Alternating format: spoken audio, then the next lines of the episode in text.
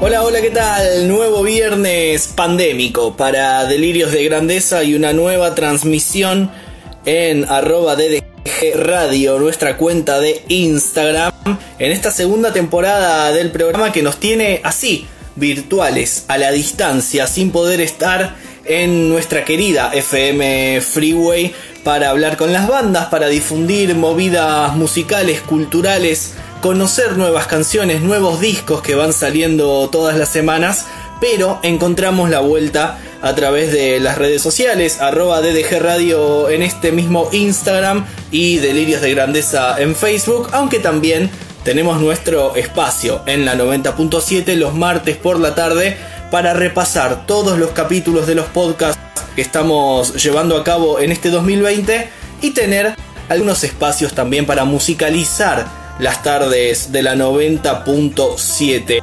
Y si de musicalizar hablamos, hoy no va a ser la excepción, porque vamos a hablar con una gran banda, va a haber música en vivo y vamos a charlar de todo este contexto tan extraño, ¿no? Que yo creo que a la larga nos fuimos acostumbrando igualmente. Le vamos a preguntar en un rato a Nacho Casasa, cantante de Alba, banda de Zona Sur, que va a estar hablando hoy con nosotros aquí en DDG Radio en Instagram, pero que luego se va a convertir toda la charla en podcast de Spotify y también va a estar disponible al aire claro de FM Freeway. Yo ya veo un montón de gente eh, que se está sumando. Ahora vamos a saludar a todos, a todos. Hola Luli Godio que ya pone hola Gonza con carita de corazoncitos ahí en el chat de la Transmi. Ahora vamos a saludar, como decía recién, pero yo ya lo quiero invitar a Nacho para que se sume desde la cuenta de Alba Música. Hola Nacho, ¿cómo va? Acá Gonza. ¿Qué onda Gonza querido? ¿Todo bien? ¿Todo bien vos? Bien, bien, todo bien, che, me alegro que estés bien. Muy bien, lo mismo para vos. Terminando una semana más de aislamiento, una más, una menos, depende cómo la veamos. Eh, saludo a la gente del futuro, porque esto después va a estar en Spotify y en el aire de la radio en la semana, hoy viernes 9 de octubre. ¿eh? Así que un abrazo a toda la gente que nos está escuchando una semana después, quizás. Hermoso. Eso es lo lindo de esta virtualidad, que queda todo ahí. Totalmente. Y sí, ¿te llevas bien con lo virtual, con la distancia? Sí, al, principio quizás un poquitito renegando, ¿viste? Como adaptándote eh, a, estar con alguien, pero no estar con alguien totalmente. Eh, adaptando los métodos de trabajo y adaptando, ¿viste? Aplicaciones nuevas y toda esa cosita yo en mi caso me llevo bien, me gusta, eh, me parece interesante. Por momentos cansa, pero está, bueno también, me gusta. Sí, imagino para Alba que debe haber pegado bastante fuerte el tema aislamiento y pandemia porque venían tocando mucho. Eh, el disco La Revolución de los Cuerpos fue casi compuesto a raíz de shows en vivo y tiene mucha impronta del escenario. Entonces me imagino, ¿no? No sé si un bajón habrá sido para la banda, pero un golpe fuerte seguro allá por marzo, cuarentena, no sale nadie más y a guardarse. ¿Cómo, cómo lo tomaron ustedes como grupo, como banda? Bueno, viste, al comienzo como todos lo tomamos en todos los rubros, una cuestión de 15 días, 20 días, ¿cuánto puede durar? Claro. Entonces era como al principio sin, sin el miedo total de lo que está sucediendo ahora, de, viste, cuándo va a ser el momento en que nos volvamos a encontrar. Em, creo que sí, nos agarró en un momento que teníamos muchos planes de, así como decís vos, como la banda se forjó desde el comienzo, show tras show, tras show, tras show. Eh, tardamos mucho en sacar un CD justamente porque estábamos puliendo eh, los temas eh, un show atrás del otro. nos agarró en una situación que nosotros volvíamos de vacaciones, nosotros en verano por lo general se hace un parate un poquitito porque cada uno, viste, se dispersa, más cuando tenés un año tan eh, tan cargado de shows como tuvimos. Eh, y el plan era volver con todo. Volver con todo en dos sentidos.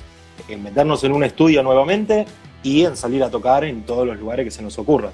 Bueno, esto frenó un poquito, dilató, pero creo que, ya, ya tiene que llegar, no puede faltar mucho.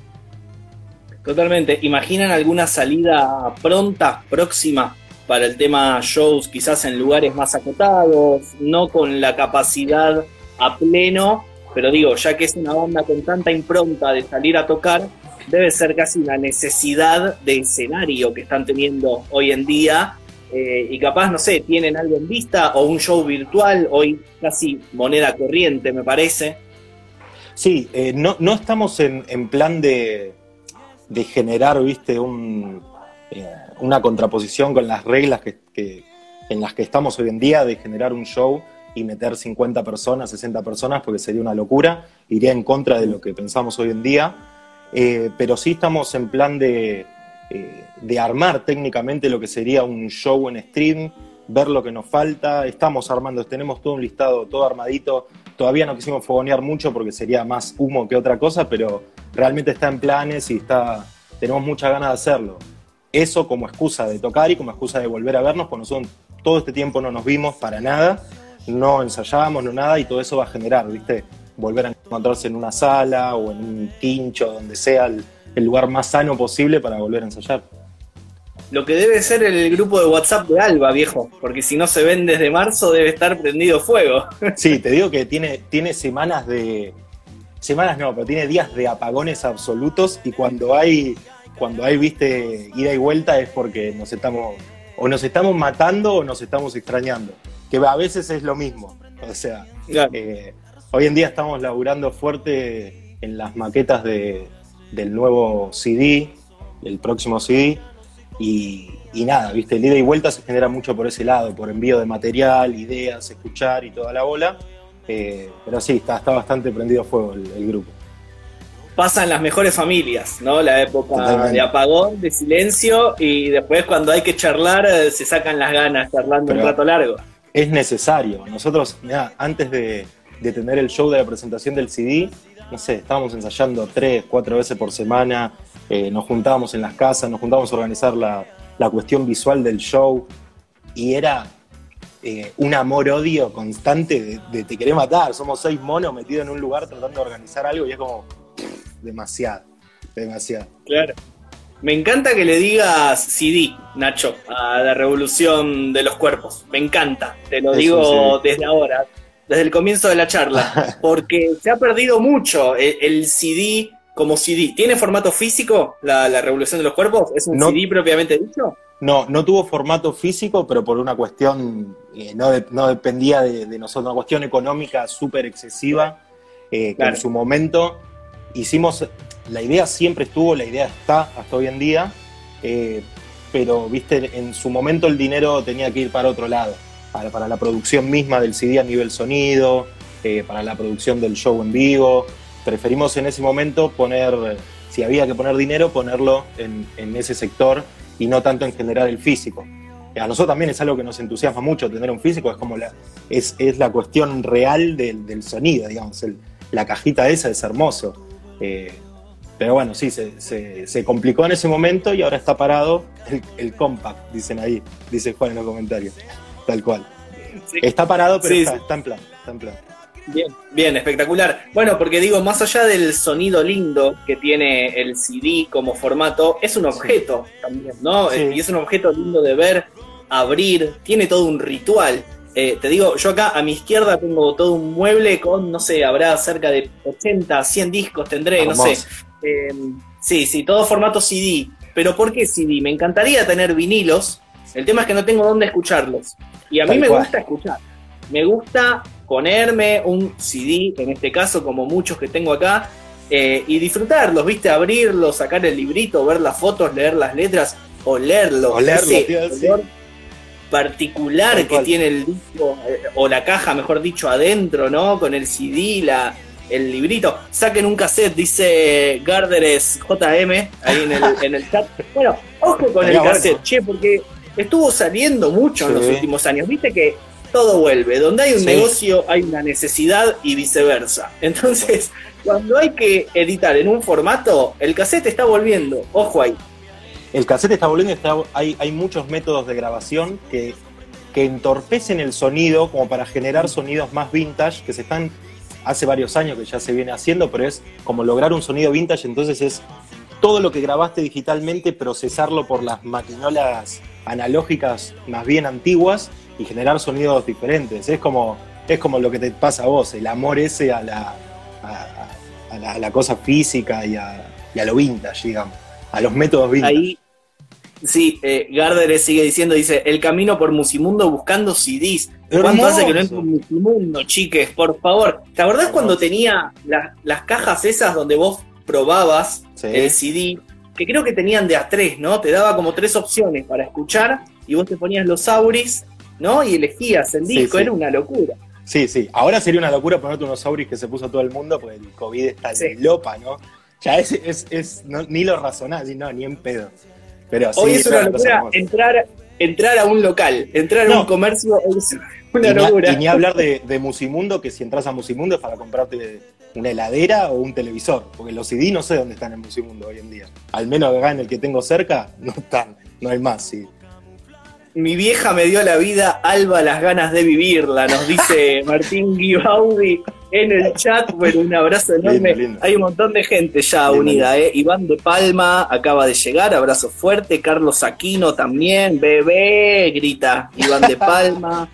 Martín Blanco, estaba Flor Fresa por ahí dando vueltas, nuestra compañera y amiga de la Freeway, Hawkins, RRR, el Low-Fi, dice Clary Ro. Claro, viste que hay mucho de eso también, de cómo grabamos el disco, si va a pleno con el sonido, si tiene los bajos totalmente al palo y te da un sonido mucho más apagado. Eh, eso para el formato físico también tiene mucho que ver.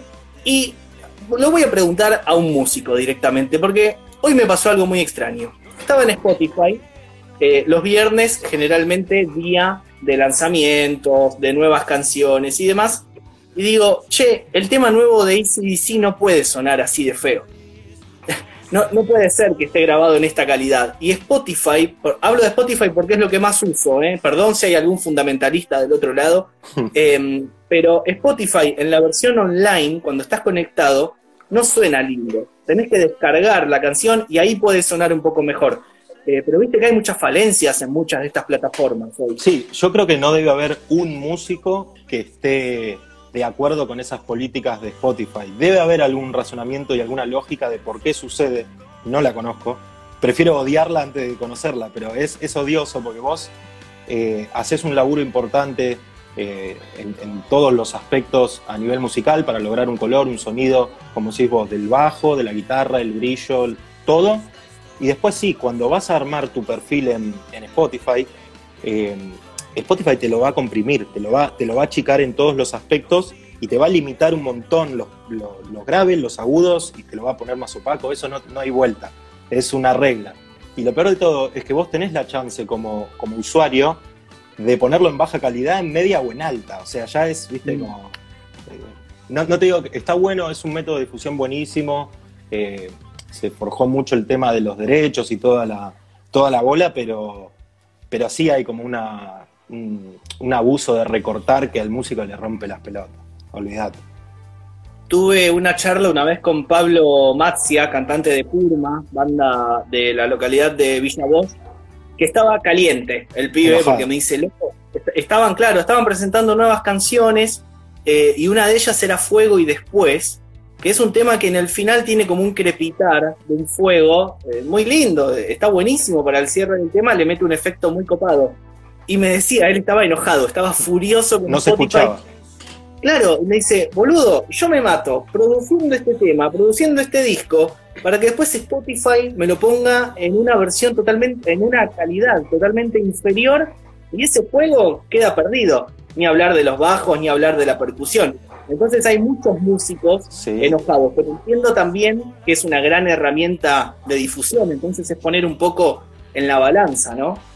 Sí, y lo peor de todo es que como, como él tenía la queja sobre, sobre el sonido del fuego, lo que más te recorta son los detalles, que es en lo último que vos estuviste laburando, eh, lo que vos pensaste que iba a hacer que la canción tenga una, una, vueltita de rosca, eso es lo que, te, lo que te cancela, lo que te anula, porque son los soniditos, viste, que están más en el aire y te los rompe. Sí, sí son frecuencias quizás que no llega a captar eh, esa calidad de sonido. Tal cual, tal cual. Como te lo comprime de arriba y de abajo, cagaste te queda lo del medio y los piquitos te los borro. Te los borro. Ni hablar si te pones en un Soundforge, en un Audacity y ves la, franja del sonido. Va a estar así. No, no, va a estar así. Olvidad. Claro, claro. Sí, eh, nos pusimos muy nerds en el comienzo de la charla, eh, pero, yo creo que está buenísimo.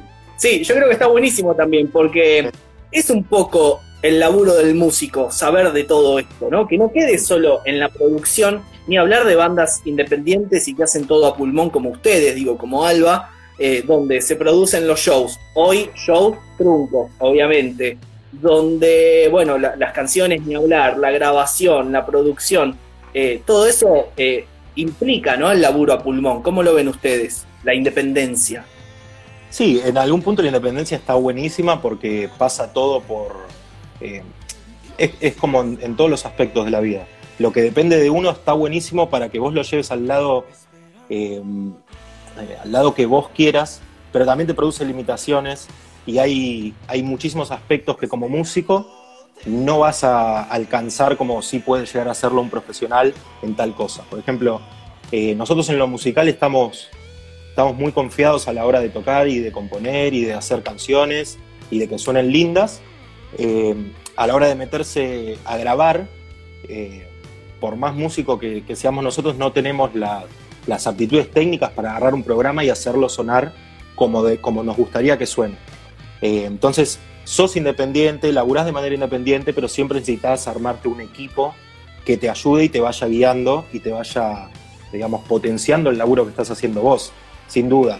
Eh, está bueno ser independiente, tiene limitaciones. Esa es la, la respuesta. Pero está buenísimo. Claro, claro. Eh, una vez lo escuché a Necro, ex Fan People, hoy con Boom Boom Kid, eh, y si hay alguien que levanta la bandera de la independencia en la música es ese chabón, y decía, eh, era una nota vieja, como del 2001, cuando él empezaba con Boom Boom Kids, había disuelto Fan People y empezaba él con ese alter ego. Em, y decía, bueno, todo el dinero que sacamos nosotros, quizás de, los cortes de tickets y demás, va implementado después en la compra de mejores equipos, en la compra, o, por lo menos en el alquiler de un, de un estudio eh, mayor para poder grabar con más calidad. Em, y él contaba una anécdota que en algunos festivales, así en plazas y, esos shows muy under, ¿no? Al aire libre, bien de barrio, eh, que mucha gente los bardeaba y decía, che, qué cartelero este pibe que está vendiendo su propia remera o su propio disco en el puesto. Y él decía, pero es la única forma que tenemos de sustentar la gira, de sustentar la, grabación de los discos, la impresión de las remeras y todo. Tal cual, si no tenés un contrato firmado con una, vamos a decirle disquera, vamos a decirle productora, vamos a decirle como, como, como querramos llamarle, o una masividad increíble, como decís, como para poder cortar ticket y que te rinda, que te quede un resto, porque aparte cada show es una inversión. Ensayaste un mes, ya tenés un gasto. Eh, ir hasta el lugar, las luces que, alquilaste para el lugar, si alquilaste un proyector, todo es plata. Del show te va a quedar muy poco. Y ni hablar de que hay lugares que vas a tocar por el pancho y la coca y ahí te, olvidaste absolutamente de, todo. Eh, la verdad que el que se queja de, del autobombo, vamos a decirle así, que hace el músico vendiendo y potenciando su, marca, su, su proyecto, evidentemente nunca tuviste un proyecto independiente. Totalmente. Si no empieza por uno, eh, si no está ese amor propio por el propio proyecto, ¿dónde está si no? ¿no? ¿A quién vas a convencer de que, de que sos eh, profesional o de que estás apostando a full a tu proyecto y si no lo haces vos? Es exactamente Totalmente. eso. Totalmente. Y hablando, de, hablando de, esos laburos profesionales, qué profesional la revolución de los cuerpos, loco, porque es un, es un viaje de 12 canciones, algo extraño de encontrar hoy en el 2020 y muy tenido en cuenta relacionado a lo que hablábamos al principio de la charla, ¿no? Hoy encontrar un disco largo es casi salirse de lo normal. y es un disco de casi una hora con temas de seis minutos. Eh, así que se la jugaron a pleno con el disco debut. Disco que, imagino, estimo, ya venían tocando porque la banda se forma ya por el 2013. Eh, y el disco sale en julio del año pasado. Entonces tuvieron años largos para tocarlo, para pulirlo. Eh, ¿Cómo fue esa experiencia previa a la grabación del disco y el momento de la grabación y el lanzamiento? Sí, eh, es verdad que estuvimos, siempre nos... Es como raro porque por ahí nos podemos quejar de por qué estuvimos tanto tiempo sin generar un material de estudio, pero a la vez es como todo, ¿viste? Llegó en el momento que nosotros teníamos la madurez necesaria, más allá de la parte económica que, bueno, ya se sabe, va, viene, a veces sí, a veces no. digo, la madurez musical propia, cada uno, cada individuo de la banda, eh, y aparte em, sucedieron cosas que, nos dieron a entender que el momento era ahí. pasaron, hubo unas pares de, situaciones que nos dieron a entender que el momento era ahí. Y toda la parte previa fue justamente generar las canciones, fue creo que los primeros años hubo una, una verborragia así de composición de canciones, muchas venían, de hecho, antes que exista el proyecto, y llegaron con el nivel de madurez que tenían que llegar a la hora de, ser grabadas. Em, previo habíamos grabado un EP, pero a modo de, viste, todos juntos en la sala, tenía un lindo sonido, era aceptable. De hecho, yo cada tanto lo escucho, es lindo volver a escucharlo. Pero claro, eh, meterte en un estudio y grabar de verdad, tener un mes y pico previo de solamente sentarse a armar las canciones, a rearmar, a pinchar acá para, para que quede realmente como una canción. El año pasado fue una locura sacarlo porque creo que el año pasado, 2018-2019, fue que explotó la locura del single, pero nosotros no podíamos, no nos podíamos permitir eh, dejar canciones afuera, porque justamente todas esas canciones son el resumen de la vida de Alba. O sea, no, queríamos dejar nada afuera y si teníamos que ir en contra de, del estándar que se estaba manejando y bueno, había que jugársela. Chao. Totalmente. Y aparte yo metía la figura del viaje de 12 canciones porque arranca muy funky el disco eh, y se va metiendo cada vez más rockero y en el medio te mete algunas baladas también. Entonces es como que eh, tener un primer disco con toda esa variedad eh, es espectacular. ¿La buscaron desde siempre la variedad para componer o es algo que va saliendo con el tiempo, que viene solo? Yo creo que es una cuestión natural por el hecho de ser seis personas con seis gustos diferentes, con seis percepciones diferentes de la música y ideologías diferentes, eh, que se junta todo en el momento que estás componiendo la canción. No es una cuestión forzada y nunca entendimos que, eh, nunca pensamos que había que poner un límite y, quitar estilos. Por ejemplo, como decís lo de la balada que está en el medio, que es a, piano y, dos, tres, cuatro voces, y, sacar todo el resto. No fue como, viste, bueno, no, vamos a hacer un disco de rock recontra distorsionado y la baladita la, sacamos. No, fue como componer hasta eh, dejando que fluya. Y, es, justamente por eso, porque somos seis personas que, ven las cosas muy diferentes y, la fusión se genera ahí, en ese momento. Eh, cuando se unen esas seis cosas, se genera eso. ¿Me tirás tres bandas así, influencia de alguno de los miembros de Alba? Para conocer un poco la, dicotomía, ¿no? La, disyuntiva de. Y es medio quilombo, eh. Eh, creo que Juan, que es el tecladista, y yo podemos coincidir en algunos, en algunos puntos. En la, y Facu también, que es el, uno de los guitarristas tirándonos a Charlie, Spinetta, Cerati, que por más que todos lo respetamos, nosotros tres creo que somos un poquitito más fans que, el resto. Eh, en su momento, cuando arrancó la banda, hubo mucho de que igual nadie escucha, pero había una idea medio de no te va a gustar, viste, de hacer esos covers así medios eh, platenses, que también estaba bueno.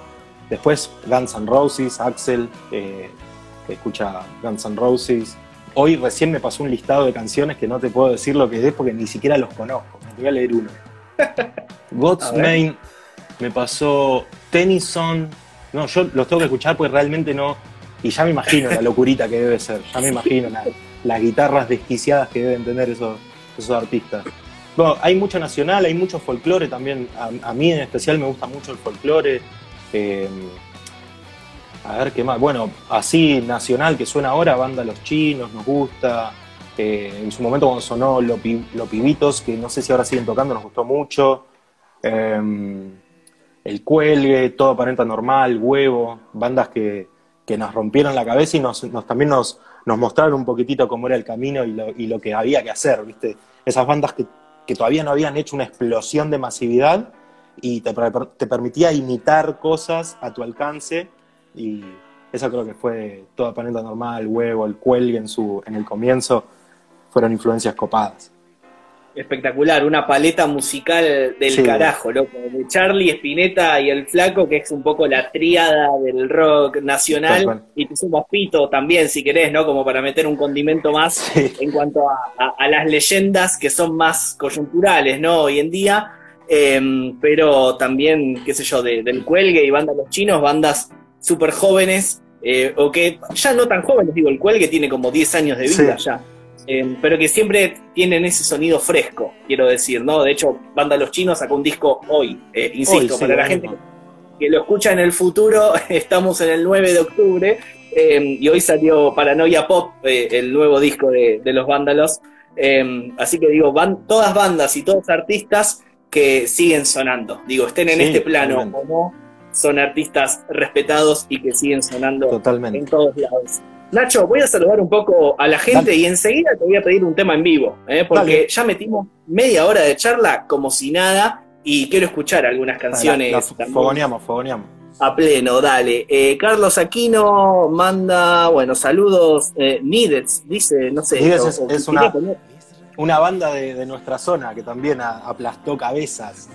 Era, para ir a verlo y, matarte a piña con alguien. Uy, espectacular. Bueno, la vamos a anotar eh, para las recomendaciones de Delirios de Grandeza. Los Picles, bueno, todas bandas que van tirando los pibes ahí. Eh. Juan, el tecladista de, Alba, dice los Beatles. Los Beatles. pica hubo? Eh, hubo pica en, la previa del, del vivo. Hubo un desafío ahí por parte de Juan. Y sí, porque viste, eh, me, ponen en la, complicación de tocar un solo, que hay una sola persona que yo conozco en el universo que puede tocarlo, que es Axel, que está ahí también en el chat, que lo toca él. Juan y yo lo podemos tocar con el joystick o con la guitarra del Guitar Hero, no tenemos chance. Eh, me, me, mataba de risa cuando lo veía, digo, uh, los pibes ya se están picando desde ahora lo que va a ser ese video. Titana cómica infinita, bueno, Axel que recién lo nombrábamos también, Nicolás que dice que faltaron temas en el disco que estaban en el EP, Nacho, que comentabas vos antes.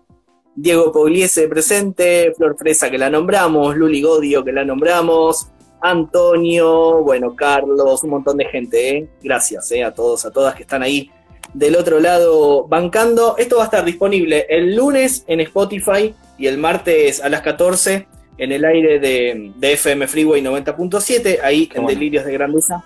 Van a poder revivir toda la charla y las canciones en vivo que si te parece, Nacho, si vos estás, escuchamos una. Le mandamos. Voy a tocar... vamos a escuchar?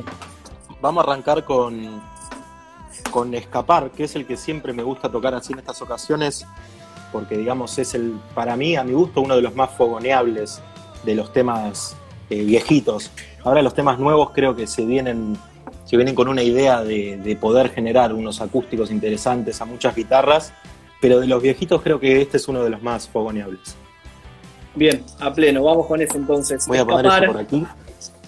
Dale. Alba, en Delirios de Grandeza, estamos con Nacho Casaza, la voz de la banda mientras se prepara, recuerdo, eh, lunes en Spotify, martes en el aire de la Freeway, toda la charla, las canciones en vivo que vamos a escuchar a partir de ahora. Escapar primero, después meteremos alguna más seguro y vamos a seguir hablando la revolución de los cuerpos, el disco de la banda que están presentando, que ya tiene año y piquito, pero que se sigue moviendo y se sigue agitando. ¿Estamos, Nacho? Vamos.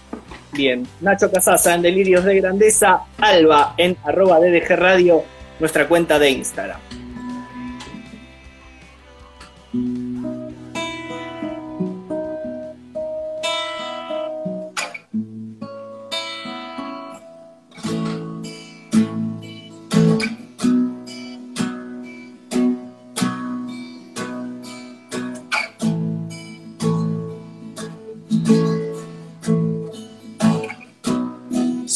En la mañana volando por la ciudad. Estarás viendo escapar el humo y de la soledad. Que me dejó solo recuerdos de la vieja.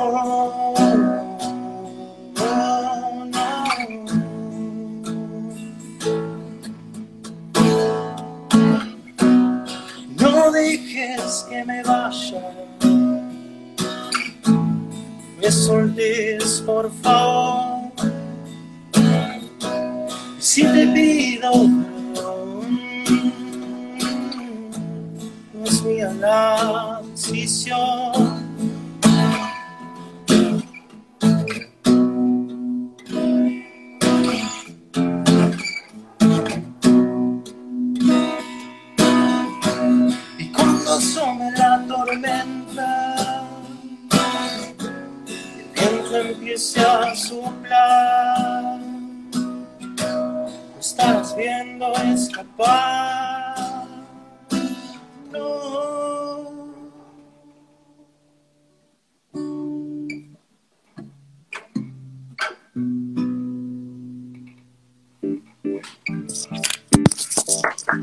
Nacho Casasa de Alba en Delirios de Grandeza, Escapar, lo que escuchábamos recién.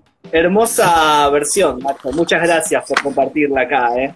Una, una fogoneadita. Este está, está lindo para tocarlo, me gustan los, los acordes, cómo suenan en este tipo de guitarras así electroacústicas, son, son increíbles. Esos acordes así súper abiertos, amo, amo. Sí, yo te iba a decir también, el ruido pasando de traste a traste, eh, Es se hermoso. notaba acá, digo, que estamos con el audio de- del celular Sí. y, y es una transmisión en vivo por Instagram, eh, lo que debe sonar ahí en vivo, ¿no? Y, y también el sonido grabado, una locura.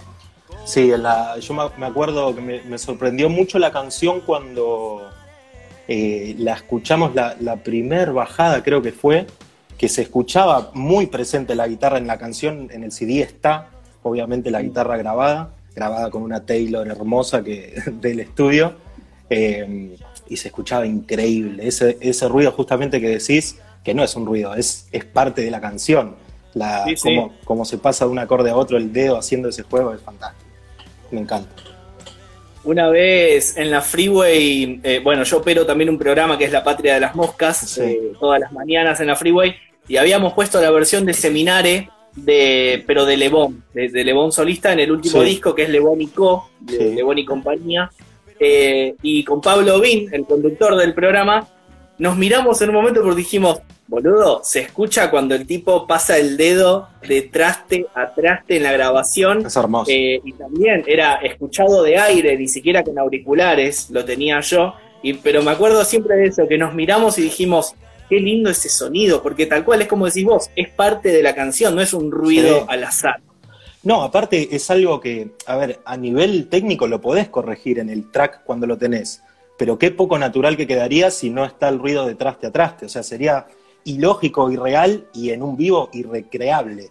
O sea, no podés, ese ruido no puede no estar en estos casos. Claro, totalmente. Bueno, canción incluida en la revolución de los cuerpos, Escapar. Me interesa mucho el concepto de revolución en los cuerpos y de los cuerpos que mm, utilizaron para el disco, porque la música termina siendo corporal en cierto, en cierto punto. Digo, a vos te hace sonreír, te hace llorar, eh, te hace mm, movilizar, te hace saltar. Digo, un poco con una canción es totalmente corporal. ¿Va por ahí el concepto o tiene alguna arista más? Bueno, como te decía, viste en el comienzo que la revolución de los cuerpos es, antes de que sea la revolución de los cuerpos, digamos, cuando eran 12 canciones, eh, en algún punto eran 12 canciones que nosotros entendíamos como sin un concepto lineal, eh, como si fueran canciones así libradas al azar, que no tienen un conector común, pero eh, en el transcurso de la grabación, que obviamente cuando estás grabando las canciones te, te lleva todo el tiempo a los momentos por ahí la primera vez que la tocaste o cuando la hiciste. Y, nos dimos cuenta que justamente el- el motivo del disco era la evolución nuestra a nivel personal, a nivel musical, eh, a nivel letra, en todos los sentidos. Eh, entonces, creo que la idea de revolución de los cuerpos eh, es como la simplificación de la evolución de cada uno de nosotros y de la gente que nos, con la que está con nosotros desde el comienzo. Es como una idea de evolución, de movimiento constante en la que estuvimos nosotros. Eh, por eso también la tapa habla un poquitito de eso, de la gráfica de- del CD, que es una, una persona que es un, un propio universo dentro de, de un paisaje que sería el mundo, que es donde todos estamos. Eh, pero trata un poco de eso, como eh, de la evolución, de la evolución como revolución eh, de cada uno de nosotros y de, la gente que nos sigue. Bueno, y también muy llevado a lo gráfico, ¿no? Como esto mm. que comentabas vos recién con la tapa. cuando salga el formato físico, ya lo quiero tener, porque poder abrir este librito que comentábamos al principio con toda esa imagen, espectacular. No sé, yo ya estoy flasheando y me imagino alguna imagen a, doble página adentro, viste algo copado. La idea que. Ah, bueno, otra cosa, me hiciste acordar, otra cosa de las que, de las que trabó el hecho de, sacar el CD eh, fue que no pudimos terminar a tiempo, cuando fue el show, digamos, no pudimos terminar a tiempo las imágenes que iban adentro, que le idea era, como decís vos, seis imágenes, una, una digamos, una imagen larga en, en las dos hojas había una idea, de, una idea estética hermosa que como no pudimos eh, llegar a tiempo a hacerla, tomamos la decisión de frenar la parte del CD, más allá de lo económico que te había contado antes, para algún día poder hacerlo, pero hacerlo a todo culo. Que sea, viste, que lo abras y como decís vos, que te quedes enganchado con las imágenes, que las imágenes mismas te, relaten un poco lo que está sucediendo en el disco, en las canciones. Eh, fue medio un, un, poco eso, viste, no querer sacarlo de apurado o por la mitad también. Claro, claro. Sí, más que nada teniendo en cuenta que había una fecha límite, que era la presentación oficial en el Grayson, ¿no? Fue la, presentación. Sí, en el, Teatro Grayson. También hay otra, otra locurita que, nos sucedió. Estar meses y meses y meses, justamente por ser independientes, estar atento a todos los detalles, eh, con muchísima ayuda de un montón de gente que son albas satélites, ¿viste? Que están siempre y, que siempre nos dan una mano en lo estético, eh, a nivel eh, visual, a nivel fotografía, a nivel video, en, todos los puntos que tiene que tener un proyecto, bueno, siempre está esa, gente, por suerte, para nosotros. Y fue toda la, locura de armar eso y en el momento que creo que habíamos perdido la cuenta de, si habíamos vendido muchas entradas, pocas entradas, ni siquiera estábamos interesados en eso. El tema es que cuando se abrió el telón fue como, bueno, listo, ya está.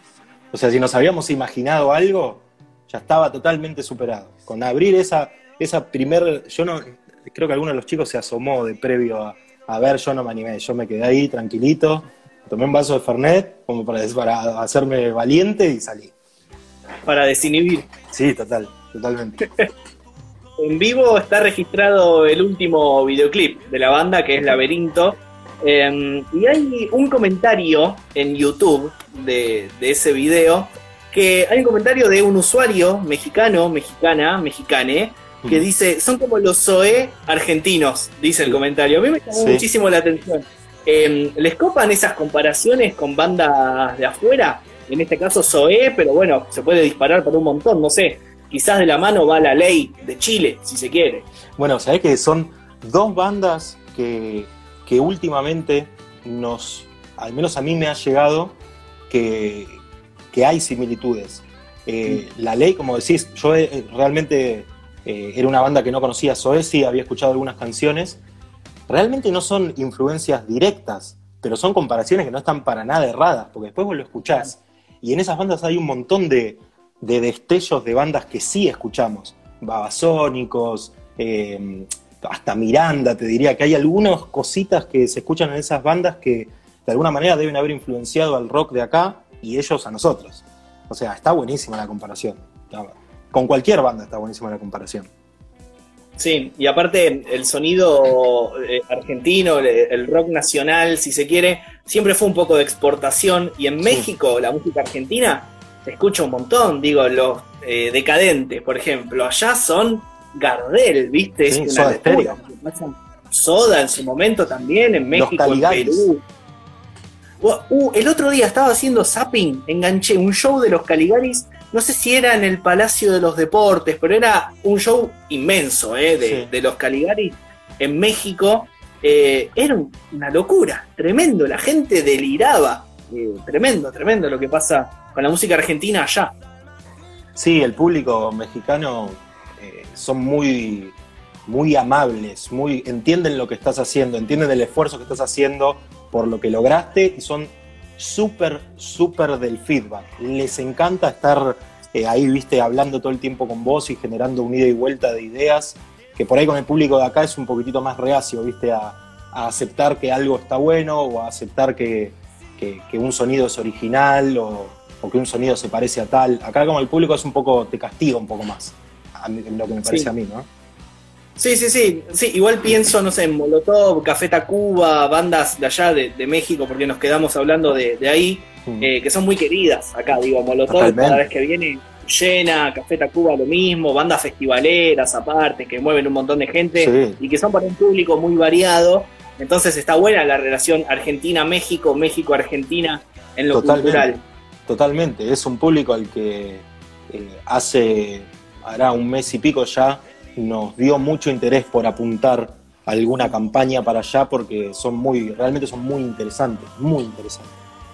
¿Le dan bola a las estadísticas de Spotify y de las plataformas? ¿Viste que te tira la gente dónde están los usuarios que te escuchan y demás? ¿Lo ven eso? Hace un mes y medio, ponele, ampliamos un poquitito el grupo de trabajo, tuvimos la posibilidad de conocer gente que está metida en la parte de, que son profesionales en marketing, en prensa, eh, Luli, eh, Sil, Iván, que son unos super genios que los estamos aprendiendo muchísimo de ellos, más allá de las herramientas que nos facilitan a nosotros, aprendiendo, ¿viste? viendo y prestando mucha atención a cada cosa que sucede en las reuniones que tenemos con ellos. Y mm, en la parte de marketing, que es todo este asunto de las estadísticas y las campañas y toda la bola, eh, creo que hace un mes y pico se intensificó un poquitito el hecho de, viste, ver, uy, bueno, hay, no sé, 200 se escuchan más por acá y bueno, vamos a ver qué pasa ahí. Y, ¿viste? Y, empezar a hacer apuntes a lugares analizando las estadísticas. Hace poco, pero está, está, está sucediendo ahora. Cuando se abran las fronteras, eh, yo quiero ya Alba en México, Alba en Perú, Alba en Chile. se viene la gira latinoamericana a pleno, Nacho. Me vuelvo loco. Me encantaría. Estaríamos chochos. Espectacular. Quiero saludar un poco a la gente que sigue levantando manitos, saludando. Ahí está Cristina Andreu, por ejemplo, que saluda. Qué lindo pibe, dice Lucas Sale Garret. Ahí presente también. Eh, bueno, Luli Godio, que había quedado aplaudiendo. Mira, desde la versión de Escapar, que habíamos escuchado hace un rato, tiró los aplausos ahí. MM El Sol, Acosta Agustina, bueno, un montón de gente, ¿eh? abrazo para todos, para todas. Eh, Nacho, ¿estamos para un tema más, te parece? Vamos con uno más. Eh, voy a tocar el, tema que me retaron ahí en, las historias, mi versión, fogonera y sin el punteo. Pero bueno, vamos, vamos, con eso, vamos con eso. A una sola guitarra es más complicado el solo, ¿no? Decime, decime no, que justo me saqué el audio. Digo, a una sola guitarra es más complicado meter el solo en, la transmi acá por Instagram. Es imposible, pero más allá de las cuestiones técnicas, no hay manera de que yo pueda tocar ese solo. Ya te lo digo. No tengo chance. es, una cuestión, de cualidades. Olvídate, no tengo, no tengo chance. Por más que me ponga a estudiarlo y esté todos los días tocándolo, de la manera que lo toca Axel no lo podría tocar. Olvídate. Olvídate. Bueno, mando. Se acomoda, se acomoda Nacho de Alba, que está charlando aquí con nosotros en Delirios de Grandeza. Vamos a escuchar Mi Luna, esa canción también incluida en La Revolución de los Cuerpos, versión fogonera. Nacho, toda tuya, señor.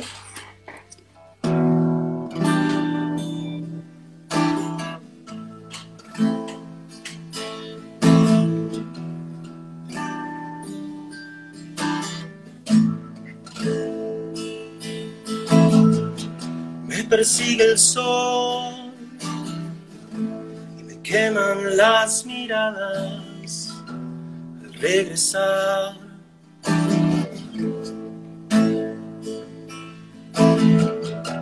Y fue de golpe,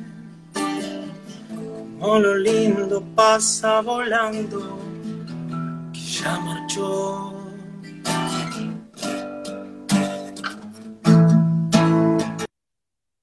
Se nos colgó la Transmi en este momento con Nacho tocando en vivo.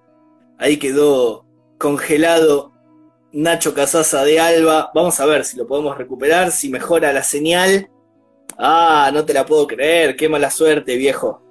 Justo estábamos escuchando Mi Luna en vivo, canción de la Revolución de los Cuerpos, disco que está presentando la banda de Zona Sur. Se nos congeló y salió definitivamente de la transmisión. Vamos a ver si lo encontramos y podemos volver a engancharlo. Saludos amigos, nos dicen los Mambla oficial. Hola amigos de Mambla. Abrazo enorme para ustedes allí del otro lado. También banda que está presentando nuevas canciones. ¿eh? Ahí veo a Alba de nuevo. Conectado a Nacho. Ahí enviamos la solicitud. Vamos a ver si podemos enganchar. No te la puedo creer, grita Loto Pibe, nuestro compañero, uno de los co-conductores de este programa. Abrazo enorme al Loto Pibe ahí presente. ¿eh? Eh, Luli Godio que se caga de risa en mayúsculas de esta situación. Y se marchó, nos canta, sí, claro. El mejor final, dice Juan, tecladista de Alba, que lo había retado a Nacho eh, en la previa. Y mirá, Juan, eh, digo Nacho, que hubo un reto de Juan en la previa. Y ahora cuando vos estás tocando el tema, se corta la transmisión. Yo no quiero que esto después estaba, estaba por llegar al punteo, eso es lo que más curiosidad me genera. Entonces me parece que hay una cuestión ahí de. ¿Querés conectarte, Juan, y hacerlo vos el solo, amigo?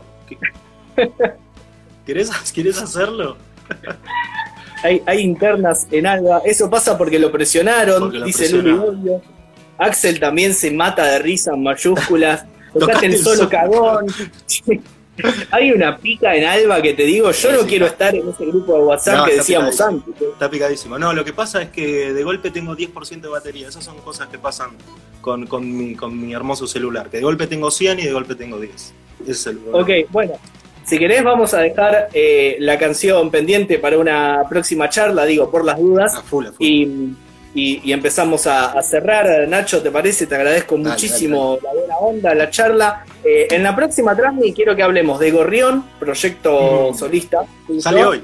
Em, y salió hoy, EP de dos canciones. Sale ahora a las 10 y cuarto. Sale. Bueno, espectacular, espectacular. Va a estar incluido entonces la semana que viene en la publi de lanzamientos de Delirios de Grandeza que hacemos todas las semanas. Y después, digo, en alguna próxima charla quiero que hablemos del link con el folclore que hay de tu parte también. Digo, hoy buceando un poco en redes sociales, una versión hermosa de Mercedes Sosa que hay en el feed con Julián Baglietto. Ah, ¿eh? Así que el eh, hay un montón de, de tela para cortar, de música, para charlar, para debatir, eh, que es por lo que hacemos este programa, básicamente para agitar todo ese arte. Nacho, te agradezco muchísimo. ¿eh? Bueno, te, agradezco yo a vos, obviamente, por el espacio, a Luli por habernos generado el contacto y, haber podido llegar acá. La pasé bien y, estuvo muy, muy lindo. Muchas gracias, Luli, claro que sí. También a Iván, ahí Luli Godio, gracias DDG, Gonza, sos el uno. Abrazo enorme, Luli, y a toda la gente del otro lado, ¿eh? Mamelucos, que acaba de llegar, gran banda amiga también. Eh, bueno, Juan, bueno, todos los pibes de Alba también conectados ahí del otro lado. Bueno, abrazo enorme a todos, a todas. El lunes en Spotify, el martes 2 de la tarde en el aire de FM Freeway 90.7, la charla completa con la canción, eh, la canción y media. La canción y media, sí. Espectacular. Y queda disponible en el Instagram TV, ni bien cortamos, va a estar ya colgada la charla. Nacho, gracias de nuevo, abrazo enorme. Un placer. Hasta luego. En nuestros cuentos de terror, el humo del café ya supo camuflar, pero esta vez de vino me costó. Delirios de grandeza